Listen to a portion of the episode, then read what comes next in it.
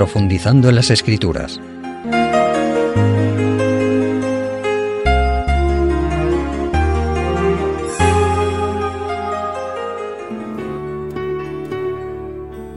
Amigos radioyentes, nuestra reflexión de hoy va a estar basada en la segunda carta de San Pablo a los Corintios y en el capítulo 12. Iniciamos la lectura a partir del versículo 1, donde nos dice así. Ciertamente no me conviene gloriarme, pero vendré a las visiones y revelaciones del Señor. Sé de un hombre en Cristo que hace 14 años, si en el cuerpo, no lo sé, si fuera del cuerpo, no lo sé, Dios lo sabe, fue arrebatado hasta el tercer cielo. Y sé que el tal hombre, si en el cuerpo o fuera del cuerpo, no lo sé, Dios lo sabe, fue arrebatado al paraíso y oyó palabras inefables que no le es permitido al hombre expresar. De tal hombre me gloriaré, pero de mí mismo en nada me gloriaré, a no ser en mis debilidades. Sin embargo, si quisiera gloriarme, no sería insensato, porque diría la verdad pero me abstengo de ello, para que nadie se forme de mí una idea superior a lo que en mí ve u oye de mí. Y para que, por la grandeza de las revelaciones, no me exaltase desmedidamente, me fue dada una espina en mi carne, un mensajero de Satanás que me abofetee, para que no me enaltezca sobremanera. Respecto a lo cual, tres veces he rogado al Señor que lo quite de mí, y me ha dicho, bástate mi gracia, porque mi poder se perfecciona en la debilidad. Por tanto, de muy buena gana, me gloriaré más bien en mis debilidades, para que habite en mí el poder de Cristo. Por lo cual, por amor a Cristo, me complazco en las debilidades, en afrentas, en necesidades, en persecuciones, en estrecheces, porque cuando soy débil, entonces soy Amigos radiantes, la iglesia cristiana de Corinto, en Grecia, no era una comunidad fácil de guiar, dirigir y corregir cuando era necesario. El apóstol San Pablo tuvo que defender su ministerio evangélico y demostrar que había sido elegido por Dios para la predicación del Evangelio, ya que habiendo sido él antes de su conversión al cristianismo un perseguidor de los cristianos, y también, no habiendo pertenecido al grupo inicial de los doce apóstoles, no era reconocido como tal por algún sector de la Iglesia. Como hemos leído, el apóstol Pablo les habla a los miembros de la Iglesia de Corinto de sus visiones, sus experiencias sobrenaturales con Dios y las revelaciones que Dios le dio. No lo hace, amigos radiantes, para ensalzarse a sí mismo, ya que su propio nombre, Pablo, significa el último, el más pequeño, nombre que él mismo se puso para sustituir al de Saulo, que era su nombre original, y eso demuestra realmente, entre otras actitudes de su vida, su humildad. Frecuentemente el apóstol Pablo recibía comunicaciones directas de Dios, además de la que motivó su conversión a la fe cristiana. Vamos a leer en el libro de los Hechos de los Apóstoles capítulo 16 y versículos 9 y 10, donde se nos dice, y se le mostró a Pablo una visión de noche. Un varón macedonio estaba en pie rogándole y diciendo, pasa a Macedonia y ayúdanos. Cuando vio la visión, enseguida procuramos partir para Macedonia, dando por cierto que Dios nos llamaba para que les anunciásemos el Evangelio. Esto corrobora, ¿verdad?, lo que indicábamos antes de las revelaciones directamente de Dios que recibía el apóstol Pablo para comunicarlas a los oyentes, a los hermanos o para recibir instrucciones. Volviendo al texto que encabezó nuestra reflexión, ese hombre que Pablo dijo conocer, como se desprende del texto, era el mismo, que en cuerpo o fuera de él como el mismo Pablo dice, escuchó palabras maravillosas que nadie pudo oír. Y como hemos leído y relata muy gráficamente una versión popular de la Biblia que dice así, precisamente para que no se me suban los humos a la cabeza, tengo una espina o aguijón clavado en mi carne. Se trata de un agente de Satanás que me da bofetadas para que no me ensoberbezca. Esa dolencia, amigos radiantes, era corporal, no era mental ni espiritual. El mal, como el apóstol dice, procedía de Satanás, pero Dios lo permitió.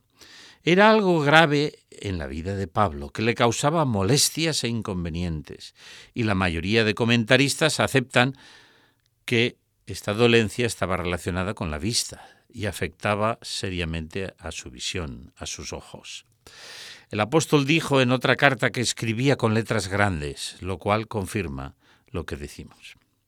Para que fuera humilde a pesar de la grandeza de las revelaciones y visiones que Dios le dio, el Señor permitió esta seria dolencia en el cuerpo de su siervo Pablo. Por tres veces, como él dice, pidió a Dios que le sanara, que le quitara esa espina, ese aguijón que le hacía sufrir, pero la respuesta divina la hemos leído y la repetimos. Fue, como dice también esta versión más popular, te basta mi gracia, porque mi fuerza se realiza plenamente en lo débil, en la flaqueza. O sea, amigo Pablo, no te quitaré tu problema, pero te daré fuerzas y ánimo para sobrellevarlo. No estarás solo, sentirás la presencia divina a tu lado a pesar de tu enfermedad o tu dolencia o tu minusvalía visual. Amigos radioyentes, nos admira el versículo 10, donde hallamos a un apóstol que es un modelo para nosotros, cuando dice, me satisface soportar por Cristo flaquezas, ultrajes, dificultades, persecuciones y angustias, ya que cuando me siento débil es cuando más fuerte soy. ¿Conocemos a alguien como el apóstol San Pablo?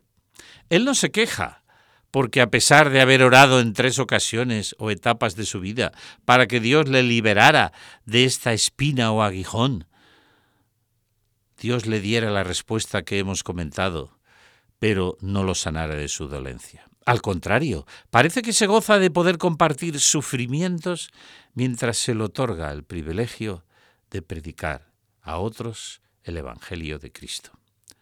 ¡Qué grandeza! ¡Qué fe y confianza en Dios más sublimes! ¡Qué humildad! ¡Qué sumisión a la voluntad de Dios dignas de ser imitadas ¿Verdad, amigos radioyentes? Nos hemos preguntado, después de escuchar la experiencia leída del apóstol Pablo, si tenemos, si tienes un aguijón o una espina en tu vida. Pudiera ser físico, como le ocurría al apóstol Pablo, pero podría ser también de otro tipo, que no sería forzosamente menor. Por ejemplo, podría ser una grave enfermedad quizás, una enfermedad límite, una limitación física, una minusvalía, etc. Si este fuera tu caso, pregúntate cómo lo estás enfrentando. Quizá culpas a Dios de ello, como tantos lo hacen hoy, o quizá culpamos a Dios de nuestros problemas, de nuestros aguijones, de nuestras espinas. Si eres creyente, es probable que hayas orado y rogado a Dios que te sane o que palíe el dolor que te causa tu espina o tu aguijón. Si no has sanado o te has liberado, ¿cómo estás reaccionando? Imita, amigo radiante, al gran apóstol Pablo. Acepta la voluntad de Dios en tu vida, aunque el responsable de tu mal no es Dios, es Satanás, como el propio apóstol explica. Es el pecado general del mundo, o hasta podría haber sido causado por un error tuyo, un error nuestro, en algún caso particular. Lo que Dios permite en nuestra vida siempre es lo mejor para nosotros, aunque en el momento del dolor y del sufrimiento, pues no lo entendamos. Amigo radiante, no te desanimes. Sigue confiando en Dios y tratando de cumplir tus responsabilidades dentro de tus posibilidades. ¿Cuántos minusválidos dan un ejemplo maravilloso al resto de la población? Ya sean invidentes, personas sin manos, sin piernas, que usando la boca pintan y hacen cosas maravillosas. Además de los que pintan con la boca, otros tocan instrumentos u ocupan puestos laborales que desempeñan bien dentro de su situación. Quiero contaros una experiencia histórica. Hubo un doctor, el doctor Moon, hace muchas décadas, que conoció a través de un famoso oftalmólogo, amigo suyo, que en pocas semanas perdería la visión, quedando totalmente ciego. Cuando su novia, la que él amaba, conoció la triste noticia, le dijo, querido, yo lo siento mucho, no te quiero hacer daño, pero yo no podría unir mi vida con un invidente por toda mi existencia. Es algo superior a mis fuerzas, no podría, lo siento. El dolor del doctor Moon fue insuperable durante un tiempo. Ya no podría ejercer, pensaba él, su profesión. Había perdido además a la joven a la que amaba, y la oscuridad total, pensaba él, sería su compañera durante el resto de su vida. Pero Moon era creyente y oró al Señor para que le diera ánimos y pudiera reiniciar su vida con esperanza, con ilusión, tener planes, objetivos, ayudar a otros como estaba haciendo como médico. Él pensó en los demás invidentes como él y lo importante que era poder leer e instruirse para aún en su estado ser útil. Tiempo después, ideó la escritura para ciegos, que más tarde Braille perfeccionó. Si Moon no hubiera quedado ciego, el resto de invidentes, por lo menos durante unas décadas, no hubieran tenido el privilegio de leer, estudiar, escribir y como hoy realizar carreras universitarias y ser útiles a la sociedad, sintiéndose además realizados.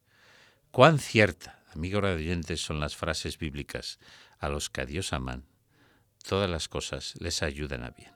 Vamos a hacer una pausa y vamos a escuchar un poco de música.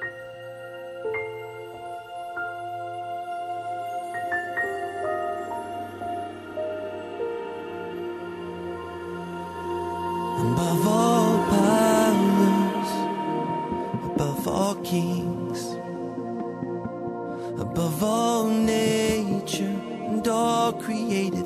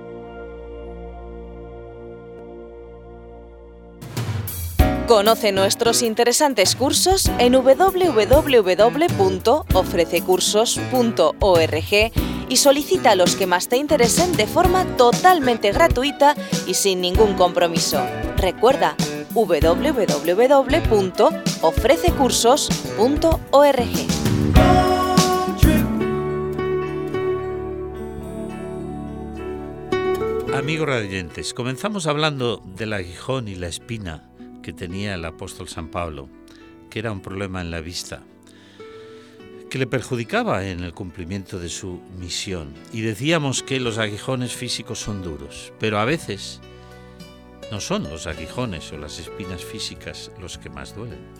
Quizá se trate en nuestra vida, en tu vida, de un problema familiar serio. ¿Cuánto hacen sufrir los problemas familiares? Un desengaño, una separación, un divorcio. Un hijo u otro familiar dominado por la droga, por ejemplo, por el alcohol, o un problema de malos tratos o hasta de abusos. Y en estos tiempos de crisis, quizá alguno de vosotros, nuestros oyentes, no tengáis en algún momento ni un euro para ir a comprar pan u otro alimento necesario porque estáis sin trabajo y sin expectativas de encontrarlo. Mi amigo radiante, por favor no te hundas, no te desesperes, confía en Dios, Él te ama y no te abandona. Recuerda que es posible mirar al futuro con esperanza cuando el presente parece complicado y oscuro, si sabes que Dios está a tu lado y no te abandona, y Él es todopoderoso y Él ha hecho promesas maravillosas como la que dice, no he visto justo desamparado, ni su simiente que mendigue pan. Busca también ayuda en la gente de confianza que te rodea. Puede ser un organismo oficial, puede ser la sanidad pública, una ONG o alguien, un amigo en quien confíes, o si me apuras, además de en el Señor y sobre todo en el Señor, a todos a la vez. Confía en Dios en primer lugar, pero también en otras ayudas que te pueden venir. Recordemos, amigos radiantes, que todo no termina en esta vida. Aquí estamos de paso. Vamos a leer en el libro de Apocalipsis, en el capítulo 21 y el versículo 5. Una conocida y maravillosa promesa, versículos 4 y 5, mejor dicho, enjugará Dios, limpiará Dios toda lágrima de los ojos de ellos, y ya no habrá muerte, ni habrá más llanto, ni clamor, ni dolor, porque las primeras cosas pasaron.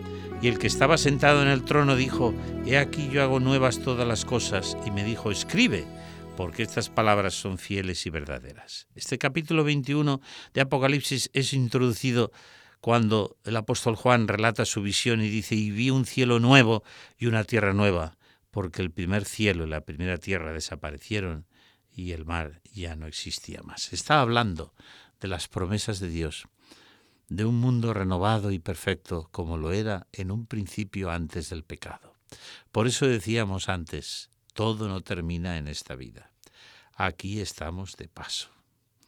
Dios ha prometido para aquellos que le aman y confían en Él cosas maravillosas. Ha prometido limpiar las lágrimas de los que lloran.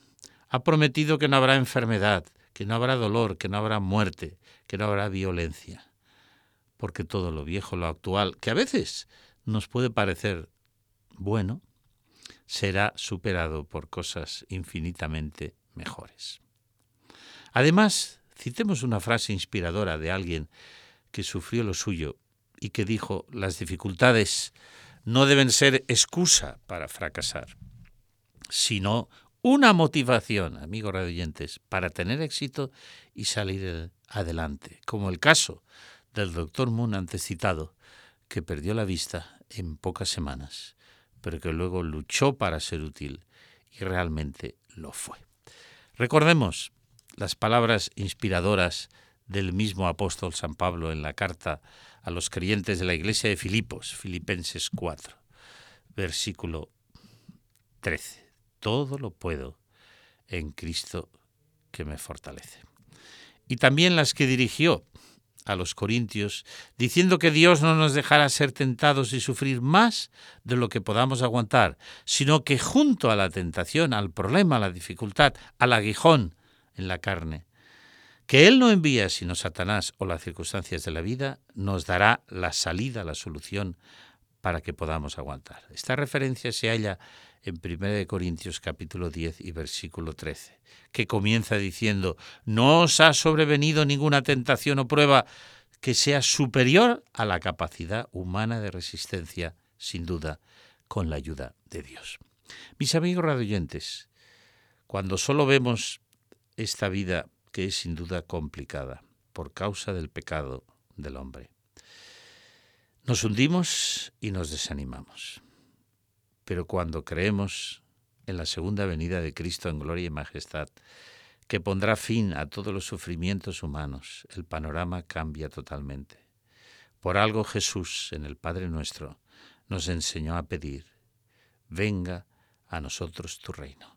Por algo Jesús dejó aquella maravillosa promesa en Juan 14, del 1 al 3, que vamos a leer ahora mismo, y que fue motivo de ánimo para sus discípulos, que se quedaban momentáneamente sin su Señor. No se turbe vuestro corazón, o sea, no estéis tristes. Creéis en mí, creéis en Dios, creed también en mí. En la casa de mi Padre hay muchas mansiones. Si no, ya os lo hubiera dicho. Voy pues a preparar lugar para vosotros. Y si me voy y os preparo lugar, vendré otra vez y os tomaré conmigo, para que donde yo estoy, vosotros también estéis. Queridos amigos, ¿no es este un mensaje alentador?